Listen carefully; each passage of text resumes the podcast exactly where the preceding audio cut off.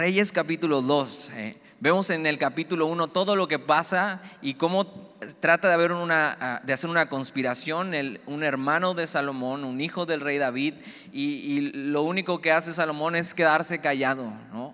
Quedarse callado y ver cómo Dios simplemente hace y simplemente Dios defiende lo que ya había prometido. Y, y vamos a ver que este hombre, Salomón, y hay mucho que aprender de él. Eh, la Biblia misma enseña que no había otro hombre tan sabio como él, pero también hay muchas cosas que no aprender de él o aprender no a hacer de las que él eh, hizo. Y entonces vemos cómo eh, se trata de levantar a Abisaí, su hermano, y él simplemente queda callado y David toma eh, las cosas y entonces al final se hace la voluntad de Dios y Salomón es el próximo rey, como se lo había prometido. Y, y en el capítulo 2 vamos a ver qué pasa con eso y, la muerte de David. Entonces, si ya estás ahí, capítulo 2, versículo 1 de Primera de Reyes. Dice, llegaron los días en que David había de morir. Y ordenó a Salomón, su hijo, diciendo, y, y yo pensaba esto, eh, mi papá murió cuando yo era muy niño, tenía 12 años, y, y no me pude despedir de él. O sea, no recuerdo cuál fue mi última conversación, ¿no? No recuerdo eh, de qué hablamos la última vez, no se despidió con un consejo, no, no se despidió con algo. eh, pero digo, ok, igual y yo voy a tener la oportunidad de un día eh, despedirme de mis hijos, ¿no? Si Dios me da la oportunidad. Y, y un día tú, si tienes hijos, vas a tener tal vez esa oportunidad. ¿Cuáles serían las últimas palabras que tú les dirías? Las últimas. David está así en esta etapa de su vida donde él ya sabe, ya sabe, o sea, lo que sigue para mí es, es la muerte. Y, y tiene algo que decirle a Salomón, tiene algunas cosas que decirle en su vida. ¿Cuáles serían las últimas palabras para tus hijos en la tierra? Tal vez serían, oye, no te dejé herencia, perdón. Pórtate bien, ¿no? Oye, tristemente hay muchos papás que no han invertido tiempo en sus hijos como para que al final tengan influencia en ellos, aun cuando sean grandes, y poder, eh, eso, que escuchen su consejo y poder seguirle. Si estás aquí hoy y, eres padre, trata de invertir en tus hijos ahorita para cuando sean grandes, ellos puedan escuchar tu consejo. Y, y el consejo que, eh, que David le da. Versículo 2. Dice, yo sigo el camino de todos en la tierra. Y ve el entendimiento que tiene David. El único camino seguro que tú y yo tenemos es que un día, eso, si, si el Señor Jesús no viene antes, un día tú y yo seguiremos el mismo camino que todos, que es la muerte. Y David entiende eso. David siendo hasta ahora el rey más importante de Israel y hasta hoy en día, siendo quien era, siendo el hombre que era, sabe, la vida es pasajera.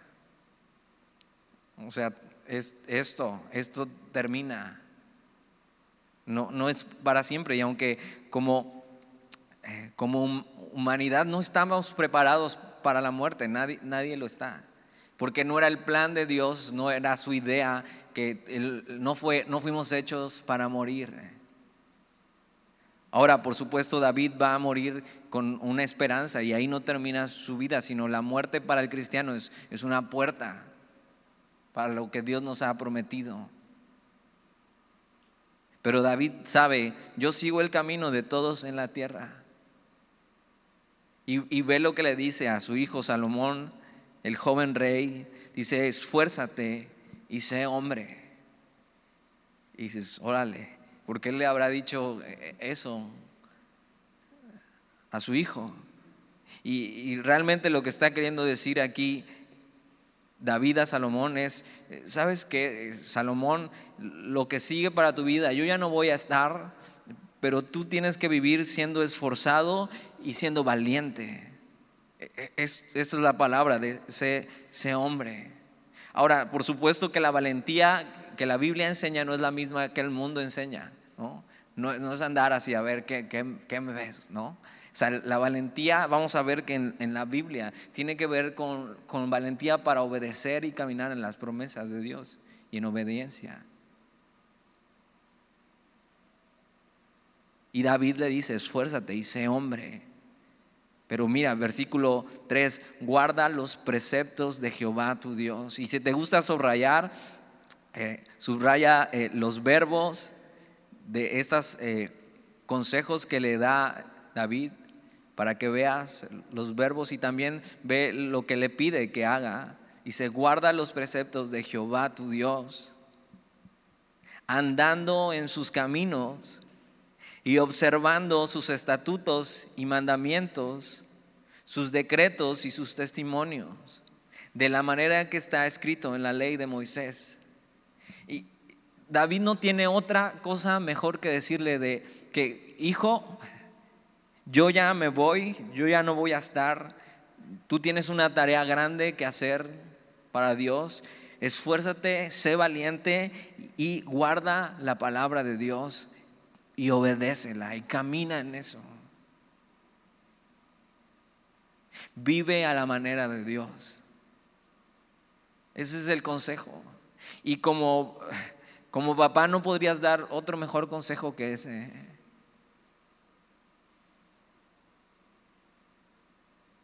Hijos, esfuércense y sean valientes para caminar con el Señor, para obedecerle. Para guardar, para andar, para observar.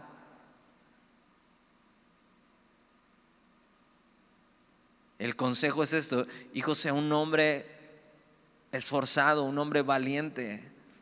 Y, sea un buen, claro, sea un buen trabajador, sea un buen esposo, sea un buen padre, pero va mucho más allá de eso. Tiene que ver con guardar su palabra y andar en su camino. David le está diciendo con esto, hijo, ama a Dios, ama su palabra, camina con Él. Pon todo tu esfuerzo en eso. y es un gran consejo. Ahora tú puedes estar aquí y decir, bueno, pues igual mi papá tampoco nunca me dio ese consejo, es más, nunca escuché su voz. O la única vez que escuché su voz fue para mal. Pero mira, no, no te desanimes. Hoy puedes tomar este consejo de David, que es Dios mismo hablando a través de David y aconsejándonos Esfuércense y sean valientes en qué? En caminar y obedecer la palabra de Dios. Me hubiera gustado que ese fuera el último consejo y las últimas palabras que mi papá me hubiera dado, pero conozco un amigo que viene aquí y, él cuenta que las últimas palabras que escuchó de su padre eh, fueron, ¿sabes qué, hijo? Pon tu vida en orden. Y él estaba viviendo alejado de Dios.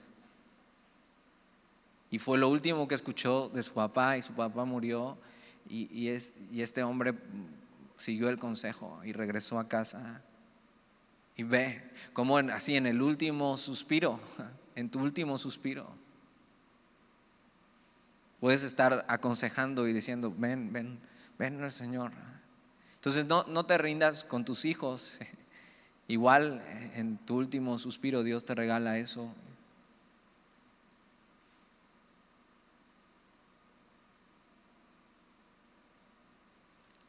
Ahora, no solo se trata de dar este consejo, sino que tus palabras y tu consejo tenga peso para ellos.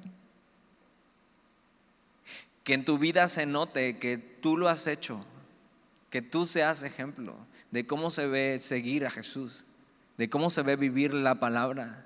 Ahora, como sabes y ya hemos estudiado, David no fue para nada el padre del año, ¿eh? ni siquiera perfecto en su caminar. Incluso no fue muy, muy buen padre.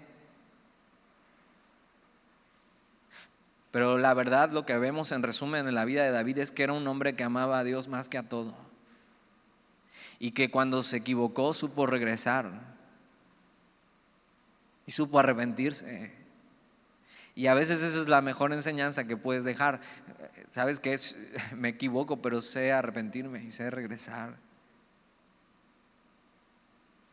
Procura que tus palabras tengan el peso de tus hechos.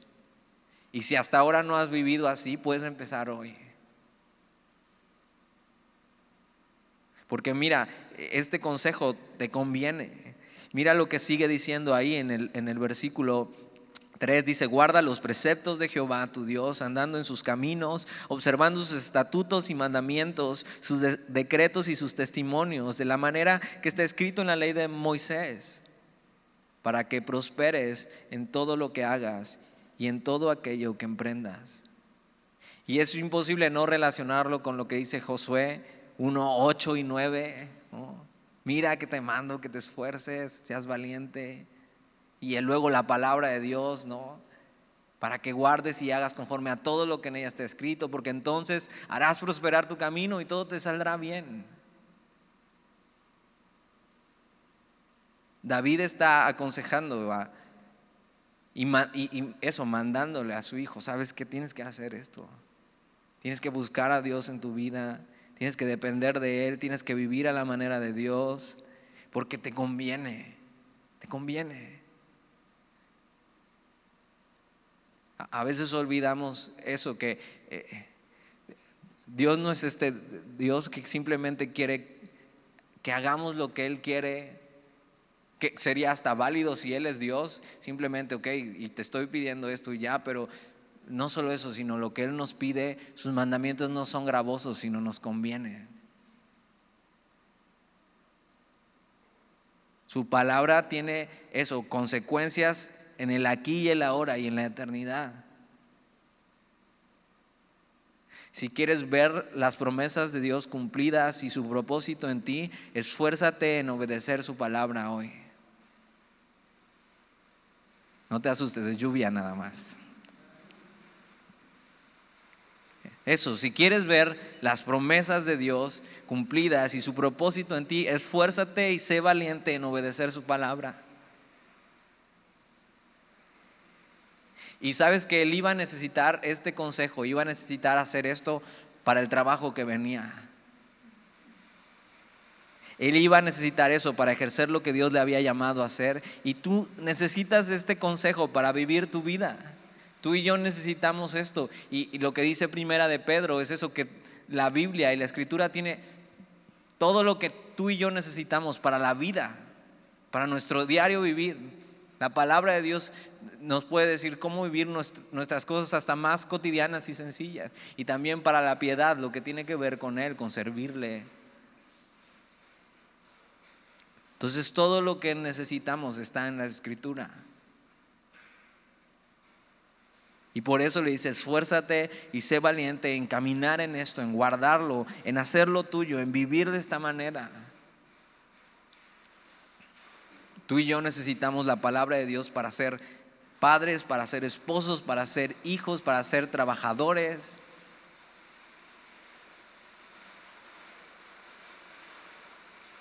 Versículo 4. Órale. Espero que hayas traído paraguas. Versículo 4. ¿Sí me escuchan? ¿Sí?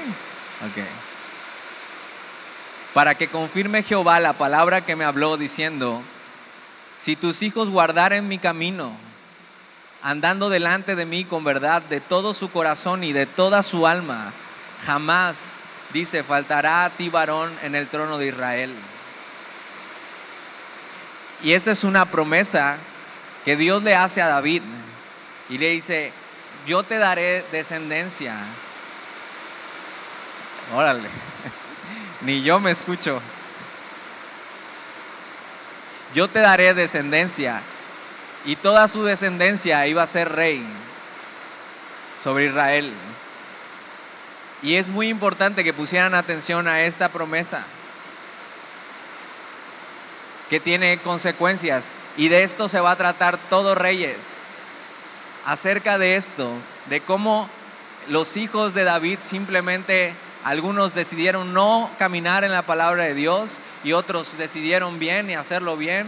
Y Reyes de repente va a ser para ti hasta frustrante, porque vas a escuchar, y, entonces murió tal rey y se encontró este rey y no hizo la voluntad de Dios y murió, y otro rey y no hizo la voluntad de Dios y murió, y así. Entonces era un mandamiento importante. Y David le recuerda a Salomón esto, para que confirme Jehová la palabra que me habló diciendo, si tus hijos guardaren mi camino, andando delante de mí con verdad, de todo su corazón y de toda su alma, jamás dice, faltará a ti varón en el trono de Israel. Y, Dios cumple esta promesa más adelante. Y tienes que saber que Dios tiene promesas para nosotros que tienen eso, condiciones. ¿Y por qué tienen condiciones? Porque nos convienen las condiciones. Nos conviene caminar en su palabra. David le está diciendo, mira Salomón, tú ocúpate de esto, de vivir a la manera de Dios, de amar a Dios, de seguir su palabra y deja que Dios haga lo demás, que cumpla su promesa. Descansa en eso. Y entonces David le empieza a dar ciertas instrucciones acerca de cosas que Salomón tenía que tomar decisiones pronto en su vida para que estas decisiones no se complicaran más adelante. Salomón tiene que tomar decisiones difíciles, tiene que tomar su lugar de rey y hacer justicia, aunque no se vuelve un justiciero le tocaba como rey arreglar los asuntos que habían quedado inconclusos. Y hay decisiones que tomar en nuestra vida que son complicadas y difíciles. Hay pláticas que son difíciles de tener con otras personas. Hay que empezar nuestro caminar con el Señor haciendo las cosas bien. Y puedes decir, bueno, la verdad yo empecé hace muchos años y simplemente no he hecho las cosas bien. Puedes empezar hoy. Hoy puedes empezar a hacer bien las cosas. Salomón comienza su reinado y comienza bien. Y David le advierte de ciertas cosas y, Salomón tiene que tomar decisiones importantes. Hay decisiones en nuestra vida que simplemente postergamos y postergamos y postergamos y simplemente eso se vuelve un problema que venimos arrastrando por años. Las decisiones que va a tomar Salomón le ahorran muchísimos problemas para su vida. Y David le dice en el versículo 5, ya sabes tú lo que me ha hecho Joab, hijo de Sarbia, lo que hizo a dos generales del ejército de Israel, a Abner, hijo de Ner, y a Masa, hijo de Jeter, a los cuales él mató, y derramando en tiempo de paz la sangre de guerra, y poniendo sangre de guerra en el talabarte que tenía sobre sus lomos, y en los zapatos que tenía en sus pies. Tú pues harás conforme a tu sabiduría. No dejarás descender sus canas al Seol en paz. David sabe, estos hombres son peligrosos para el reinado de mi hijo. Y le dice, Salomón, sé sabio en esto. Sé sabio con Joab. Y Joab había sido el general del ejército de David. Y es un hombre bastante eh, extraño en varias partes de la Biblia. Vemos un hombre bastante valiente y feroz, pero un hombre que era fiel, pero que vamos a ver que de repente en su vida tenía esto como de que recibió una instrucción y él decidía, ¿sabes qué? No voy a seguirla, voy a hacer lo que yo quiero y eso terminaba mal. Y David le dice, ten cuidado con Joab. Joab se había aliado con su hermano, el que quería reclamar el, reino. Y le dice, tú pues harás conforme a tu sabiduría, no dejarás descender sus canas al Seol en paz. Salomón tenía que tratar con estos asuntos con justicia y con misericordia. Y vamos a ver esto, la sabiduría de Salomón. Cuándo tratar con justicia y cuándo tratar con misericordia y no le huía a tomar las decisiones difíciles. Y mientras estamos en este estudio, me gustaría que pensaras cuáles son esas cosas que ya, habías, ya deberías haber tomado decisiones firmes. Y simplemente ahí las estás postergando y postergando y se te vienen arrastrando. Esas decisiones que ya no has cortado con eso y no has terminado con eso en tu vida. Versículo 7, más los hijos de Barzilai, Galadita, harás misericordia, que sean de los convidados a tu mesa, porque ellos vinieron de esta manera a mí cuando iba huyendo de Absalón, tu hermano. Y esta historia, todas estas historias vienen desde segunda de Samuel. Cuando eh, David tiene que huir de Salomón, que quiere su vida y toma el reino, y cuando va ahí no tenían que comer este hombre Barzilai, así trae manjares para toda su, su, gente, para David, y los alimenta en medio del desierto. Y a David nunca se le olvida eso y, y dice, haz misericordia de ellos. Y no solo eso, sino convídalos a tu mesa. No había mayor honor para alguien que comer en la mesa del rey y recordaba lo que Jesús dice en el Sermón del Monte, bienaventurados los misericordiosos, porque ellos alcanzarán misericordia. Y este hombre, Barzilai, es misericordioso con David y entonces la misericordia que le fue dada es eso, respondido, correspondido de parte de Dios por David y su misericordia sigue en generación tras generación y hasta sus hijos disfrutan de las buenas obras que hizo Barzilai. Versículo 8, también tienes contigo a, Simei, hijo de Gera, hijo de Benjamín, de Bahurim, el cual me maldijo con una maldición fuerte el día que yo iba a Manahaim. Mas él mismo descendió a recibirme al Jordán y yo le juré por Jehová diciendo, yo no te mataré a espada, pero ahora no le absolverás pues hombre sabio eres y sabes cómo debes hacer con él y harás descender sus canas con sangre al Seol. Y dices, órale, qué rudo. Pero ve, este hombre es el que cuando igual David iba huyendo, le gritaba primero de lejos y le aventaba piedras, diciéndole, eres un hombre sanguinario. Y este hombre Simei es es de la misma tribu que es de Saúl y era partidario de Saúl, entonces estaba en contra de David y cuando va David ahí todo humillado, le está gritando y le está aventando piedras y le está golpeando y, el, el, cuadrón, el escuadrón especial de David, sus, sus guaruras le dicen, Señor, ¿quién es este perro que te está aventando piedras? O sea, si tú nos dices ahorita, le damos cuello. Y David dice, no, déjenlo. Igual y Dios le mandó a maldecirme. Y entonces cuando David ya regresa al trono, eh, este hombre no es tonto, viene y lo recibe y dice, perdóname, o sea, me equivoqué. Entonces David hace misericordia con él, pero era un peligro que Salomón siguiera con este tipo de hombres que eran muy peligrosos para su reino. Y David le dice, yo quedé atado con mis palabras y yo le prometí no matarle, pero tú sé sabio y corta con lo que tienes que cortar. Haz lo correcto, Salomón. Versículo 10. Dice, y durmió David con sus padres y fue sepultado en su ciudad, en Jerusalén. Ve, y, ve qué hermoso, eh, durmió David. Y aquí termina la vida de, de un hombre que tuvo muchos errores, pero a nadie más se le describe en la Biblia como un hombre conforme al corazón de Dios. Así fue recordado, ¿eh? no fue recordado por sus pecados, porque sus pecados fueron perdonados.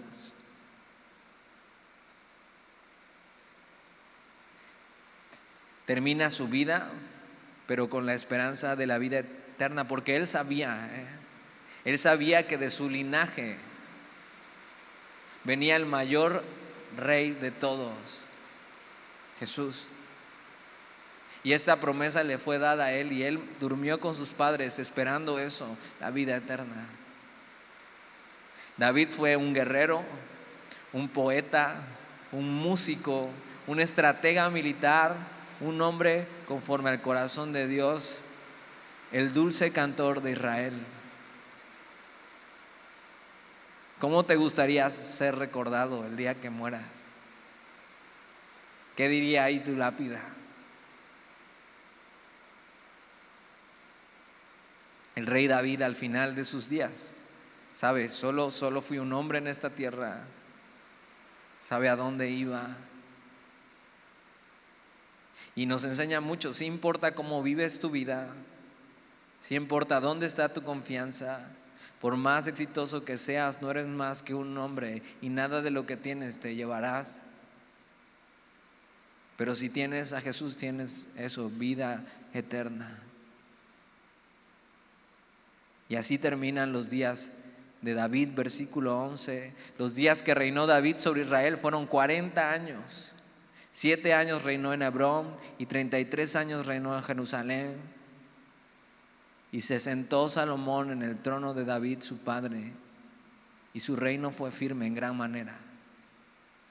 Y así comienza la dinastía que Dios le prometió, que David diciendo, Señor, o sea, ¿cómo es que estás en una tienda de telas y así? O sea, yo quiero hacerte casa y Dios le dice, o sea, ¿cómo me vas a hacer casa a mí? Los cielos no me pueden contener, David.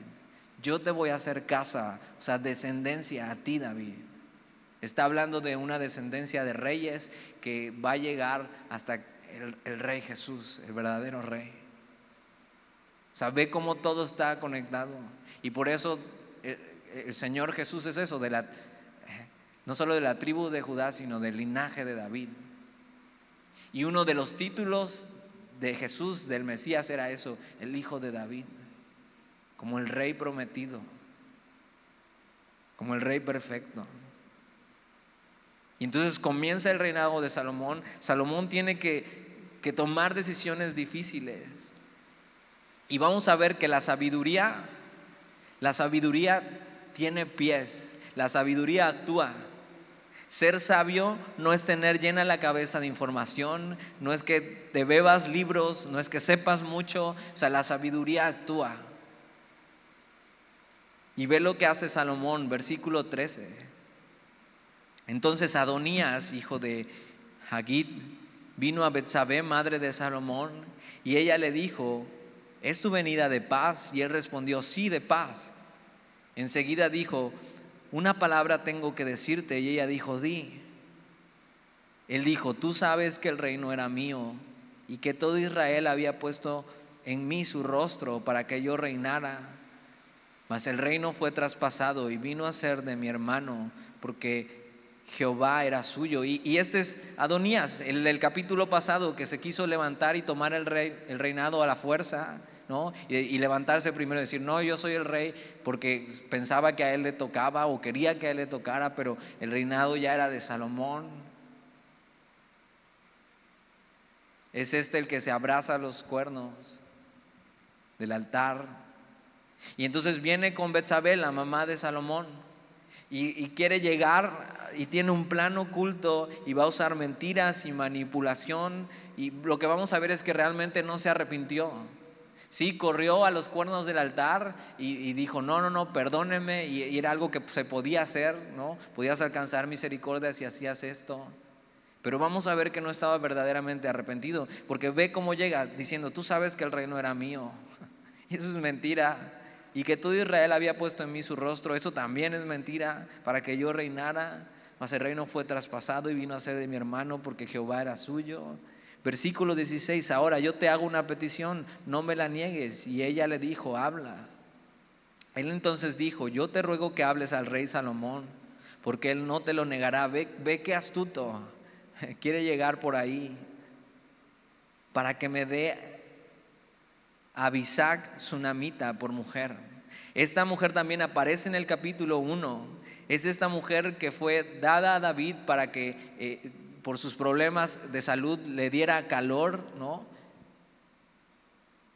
Y, la Biblia es clara que dice que no se allegó a ella, pero vamos a ver que fue tomada como parte de las concubinas de David, que es uno de los errores más grandes que David tuvo.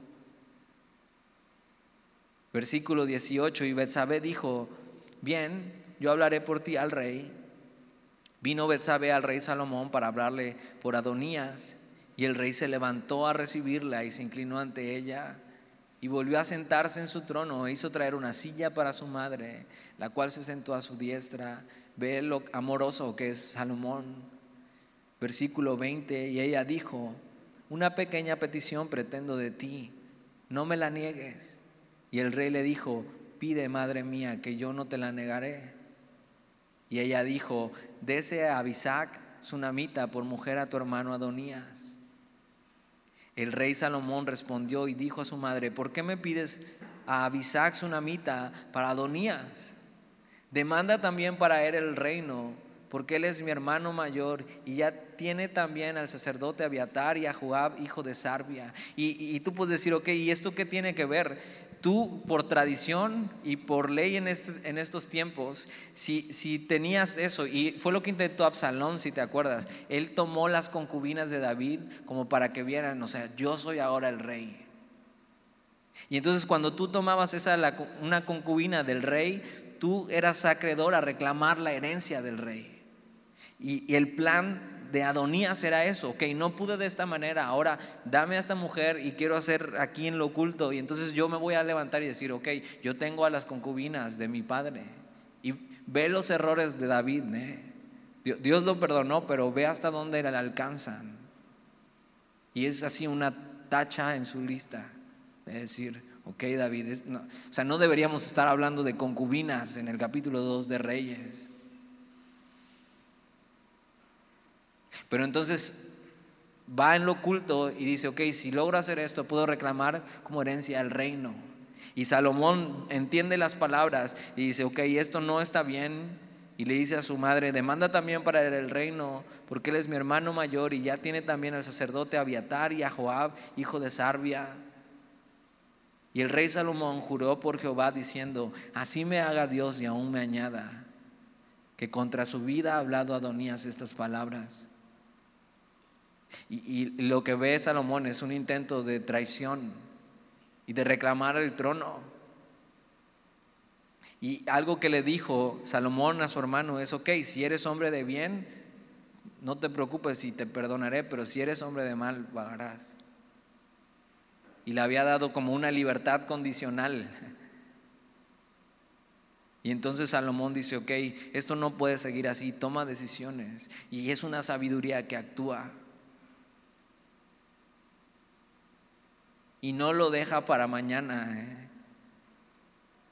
Por eso te decía, piensa en esas cosas que sabes, tengo que arreglar en mi vida. Y dices, ok, otro día más. Pero es que, bueno, él pudo haber dicho, bueno, es mi hermano, o sea, no pasa nada. Igual, nomás no le doy a Bisac y ya no pasa nada. No, no, no. Hay que tomar decisiones porque peligraba lo que Dios le había prometido, peligraba su reino.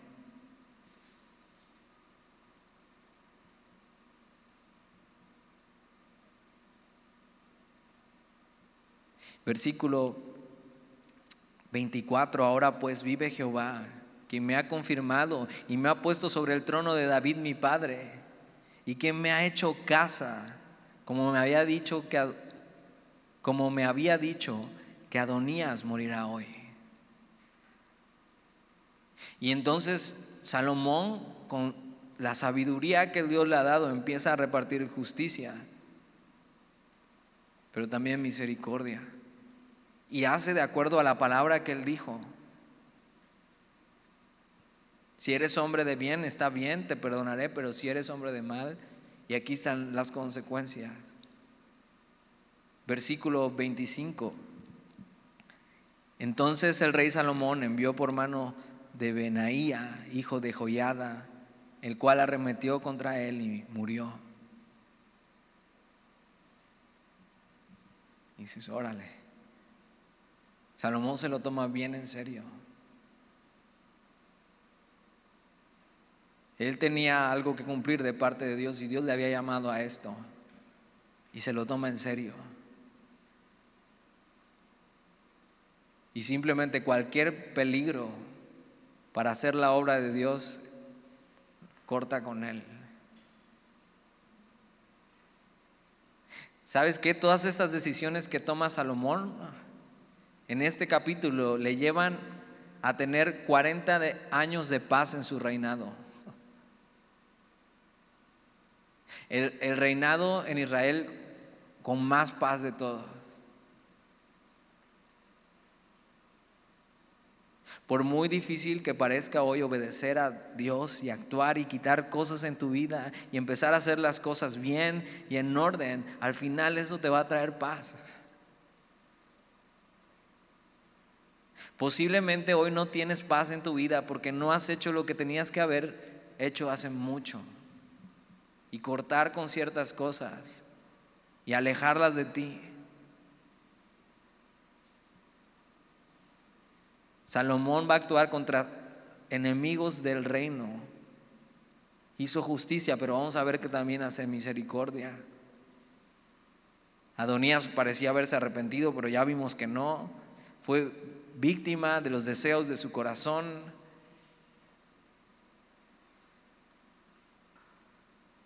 Al final, Adonías estaba rebelándose no solo contra el reino de Salomón, sino contra la voluntad de Dios y peleando por algo que no era para él. Versículo 26, y el rey dijo al sacerdote Abiatar, que éste también se había juntado con, su hermano, vete a Anatot, a tus heredades, pues eres digno de muerte. Pero no te mataré hoy por cuanto has llevado el arca de Jehová, el Señor, delante de David mi padre y además ha sido afligido en todas las cosas en que fue afligido mi padre. Entonces ahora va en su lista, sigue Abiatar, que era el sacerdote que había estado con David y que había sufrido junto con David cuando David había sido exiliado.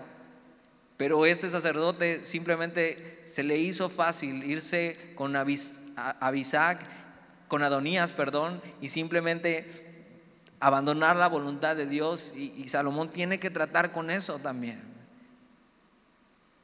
Pero tiene misericordia de él y dice, lo que hiciste, la traición es digna de muerte, pero voy a tener misericordia de ti.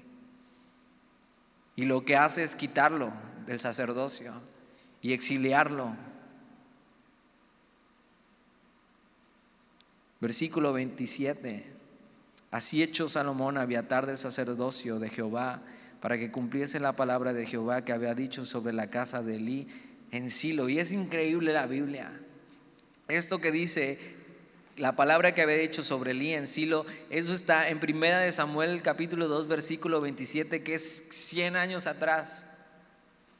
E, este sacerdote, Abiatar, era de la descendencia de Elí y Dios le dice a Elí en Primera de Samuel 2.27, le dice, ok Eli.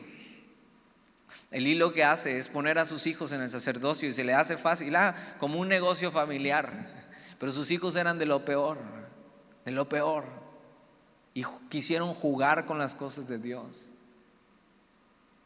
Y Dios le dice a Eli, oh, no va a quedar de tu descendencia nadie, nadie que me sirva, serán borrados. Y Dios cumple su palabra aquí, en esta decisión que toma Salomón. Y entonces es borrado del sacerdocio toda la descendencia de Elí, porque Abiatar por lo que hizo es quitado.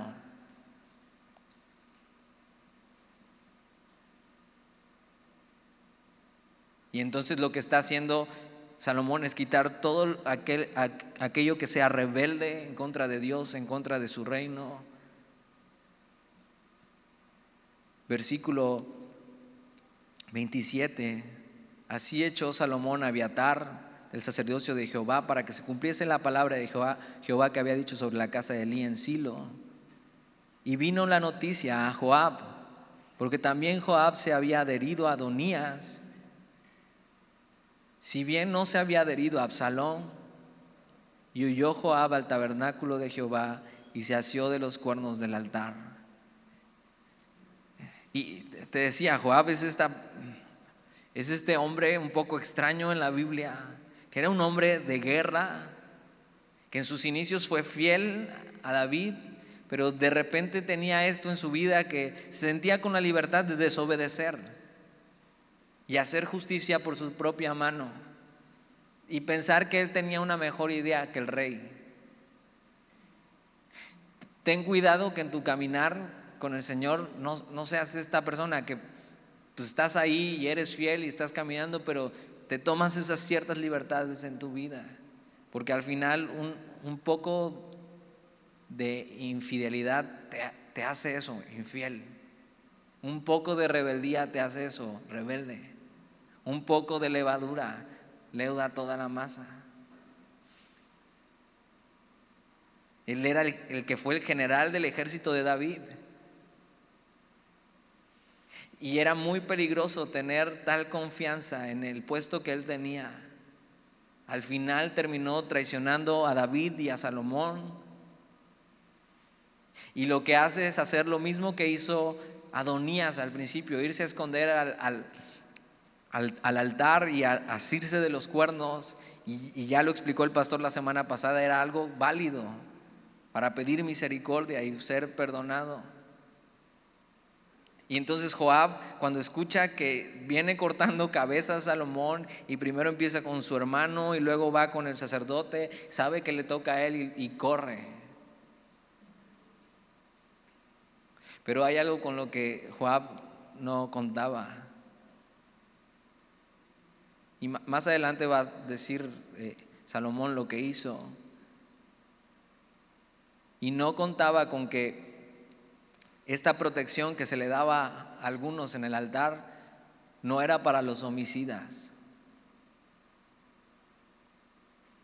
Y tú podías, cuando eras acusado y en peligro de muerte, podías ir ahí, esconderte y pedir misericordia, pero eh, para los homicidas no había misericordia ni, ni haciendo esto. Y era en lo que se había convertido Joab versículo 29. Y se le hizo saber a Salomón que Joab había oído el tabernáculo de Jehová y que estaba junto al altar. Entonces envió Salomón a Benaía, hijo de Joyada, diciendo, ve y arremete contra él. Y ve, a Salomón, y Salomón es un rey joven, ¿eh? Y no está haciendo, no está tomando venganza, está cortando con lo que tiene que cortar en su vida. Y la actitud que tiene Joab es la que a veces muchas personas tienen que cuando se cachan, son cachados en su pecado y tienen, sienten eso, peligro en su vida, lo que hacen es correr a la iglesia como, como si la iglesia les fuera a salvar de lo que hicieron. Y Joab corre al tabernáculo, pero no se arrepiente. De nada sirve que corras a la iglesia si no tienes un corazón arrepentido.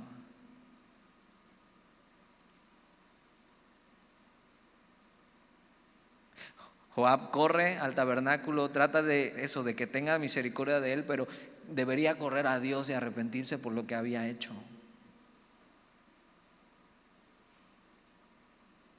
Versículo 30. Y entró Benaía al tabernáculo de Jehová y le dijo, el rey ha dicho que salgas. Y él dijo, no, sino que aquí moriré. Y Benaía volvió con esta respuesta al rey diciendo, así dijo Joab. Y así me respondió. Y el rey le dijo, haz como él ha dicho. Mátale y entiérrale y quita de, de mí y de la casa de mi padre la sangre que Joab ha derramado injustamente. Y yo digo, ¿qué onda con Benaía? O sea, es el vengador. Pero ve, es un hombre fiel, ¿eh? Que lo que le dice su rey, eso, por muy difícil que sea. ¿eh?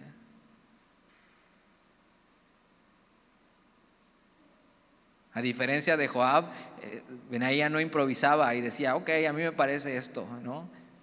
Sino regresaba el Señor, ¿qué hacemos? Esto, ok, ahí voy.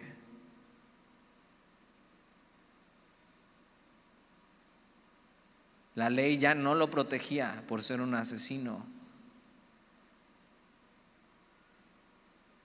Y aquí cuenta más o menos Salomón lo que hizo. Versículo 32, y Jehová hará volver su sangre sobre su cabeza, porque él ha dado muerte a dos varones más justos y mejores que él. Y esto es muy fuerte lo que dice, a los cuales mató a espada sin que mi padre David supiese nada a Abner, hijo de Ner, general del ejército de Israel, y a Masa, hijo de Jeter, general del ejército de Judá. Y esto también se encuentra en, segunda de Samuel, cuando eh, Joab toma estas decisiones por su cuenta, cuando nadie le había mandado y sobre todo que eran tiempos de paz y él lo hace como traición y como asesinato. Y era muy diferente, y es muy diferente matar a alguien en la batalla. Cuando es eso, en defensa propia, alguien tiene que ganar y, eso, salvarse. A que por la espalda y eso, un asesinato. Totalmente planeado, totalmente eh, meditado.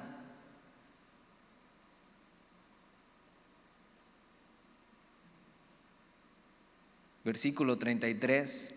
La sangre pues de ellos recaerá sobre la cabeza de Joab y sobre la cabeza de su descendencia para siempre mas sobre David y sobre su descendencia y sobre su casa y sobre su trono habrá perpetuamente paz de parte de Jehová. Ahora, él está diciendo esto, Salomón está diciendo esto y diciendo, nosotros no queremos tener nada que ver con lo que hizo Joab y que nadie diga que fue por parte de David, o sea, esto fue de Joab. Y nosotros queremos tener paz perpetuamente, pero eso solo será posible si acatan el mandamiento que le dijo en el versículo 4 David a Salomón para que confirme Jehová la palabra que me habló diciendo, si tus hijos guardan mi camino, andando delante de mí con verdad, de todo su corazón y de toda su alma. tiene que ver con toda tu voluntad, con todo lo que eres. Dice, jamás dice, faltará a ti varón en el trono de Israel. O sea, esto solo se cumplirá si Salomón y el que sigue abrazan y de todo su corazón siguen a Dios.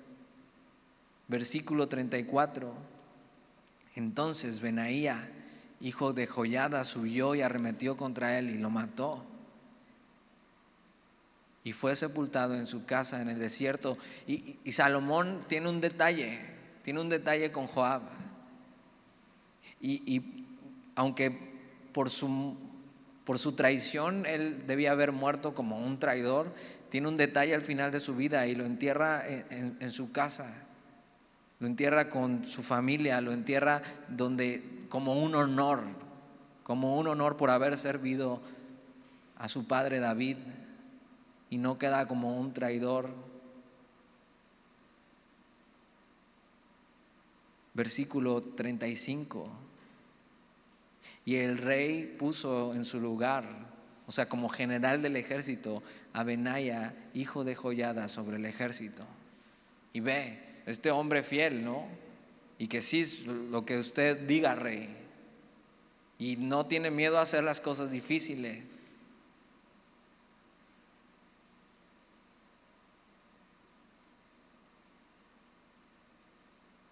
Versículo 35, y el rey puso en su lugar a Benaía, hijo de Joyada, sobre el ejército, y a Sadoc puso el rey por sacerdote en lugar de Abiatar. Y lo que hace Salomón no solamente es quitar, quitar lo que no servía, lo que estaba mal, quitar la rebeldía y el pecado que representan estos hombres, sino que en su lugar pone algo bueno. Y, y es un gran principio que tenemos en la Biblia lo que hizo Salomón, hizo cambios en su vida, hizo reemplazos. De nada sirve que simplemente quites algo si no pones algo bueno en el lugar. Quitó a Joab y puso a Benaía como general del ejército, quitó a Abiatar y puso a Sadoc como sacerdote. La Biblia nos enseña que no es suficiente quitar cosas de nuestra vida, sino hay que suplirlas por características piadosas. Y por eso tenemos, y el mentiroso no solo deje de decir mentiras, sino ahora empieza a hablar con verdad. Entonces, no solo Salomón es sabio quitando cosas en su vida, sino poniendo las cosas correctas en su vida. ¿Qué cosas tienes que quitar en tu vida y qué cosas tienes que poner? ¿Qué cosas tienes que sustituir? ¿Qué pecado tienes que quitar en tu vida y poner justicia y verdad ahí? Ve cuántos principios bíblicos y cuánta sabiduría en la vida de Salomón.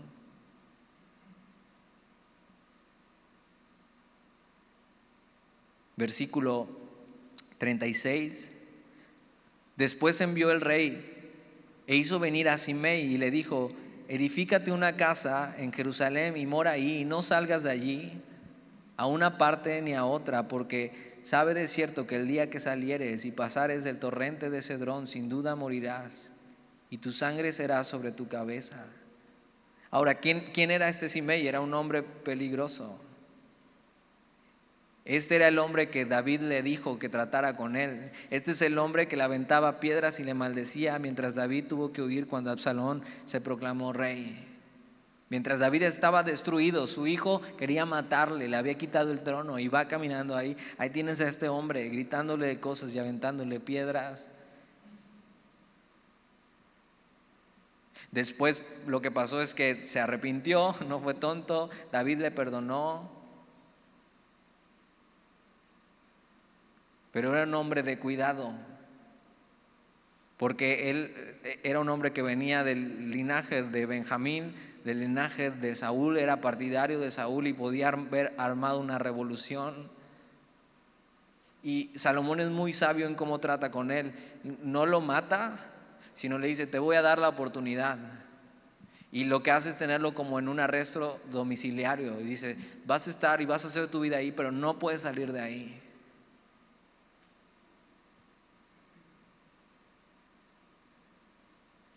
Y le dice eso, versículo 37, porque sabe de cierto que el día que salieres y pasares el torrente de Cedrón, sin duda morirás y tu sangre será sobre tu cabeza.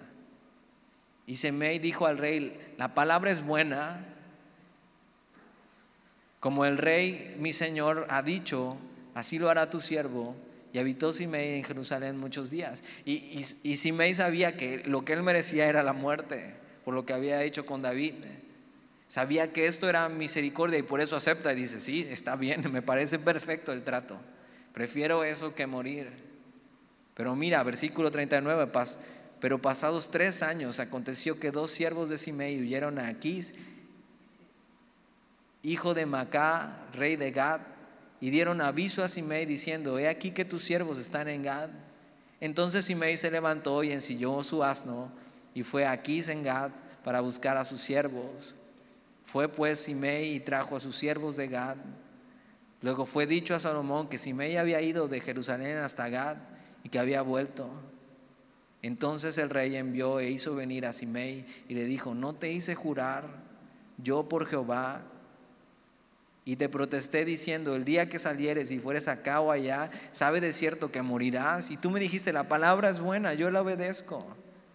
¿Por qué pues no guardaste el juramento de Jehová y el mandato que yo te impuse?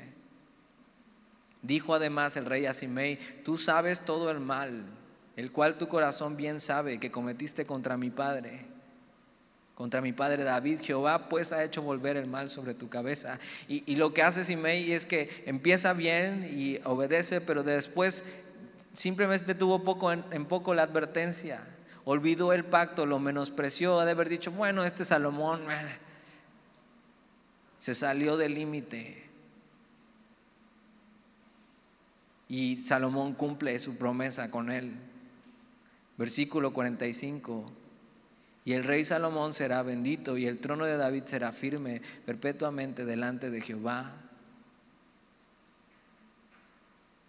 Entonces el rey mandó a Benaía, hijo de Joyada, híjole, este cuate, el cual salió y lo hirió y murió. Y el reino fue confirmado en la mano de Salomón. Ve cómo actúa este hombre con misericordia, con sabiduría, con justicia.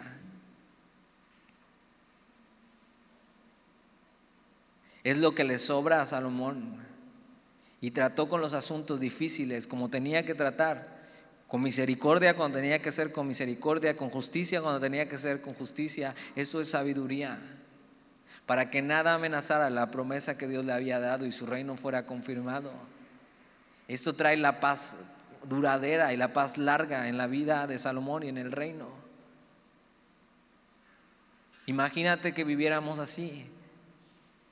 Disfrutaríamos de lo que Dios nos ha preparado y de sus promesas cuando decidimos someternos a su palabra y ser sabios y ser fieles.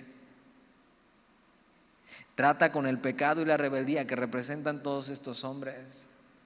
Esto se repite, un rebelde, un traidor, un rebelde, un traidor, un, pecador y un pecador y un rebelde y un traidor. Salomón decide empezar bien su reinado, ser obediente a la palabra de Dios, esforzarse quitando el pecado y la rebeldía. Y es la misma manera que tú y yo deberíamos empezar hoy. Si no tratas con las cosas difíciles en tu vida, ellas te terminarán destruyendo. Salomón empieza bien, es sabio, trata con eso y Dios lo afirma. Si no empezaste bien tu caminar con Cristo, que no se te olvide, hoy puedes comenzar. No digas, bueno, ya mañana trato con esto, no hoy. Ya no lo dejes pasar más. No sigas arrastrando con eso en tu vida, con la rebeldía, con el pecado.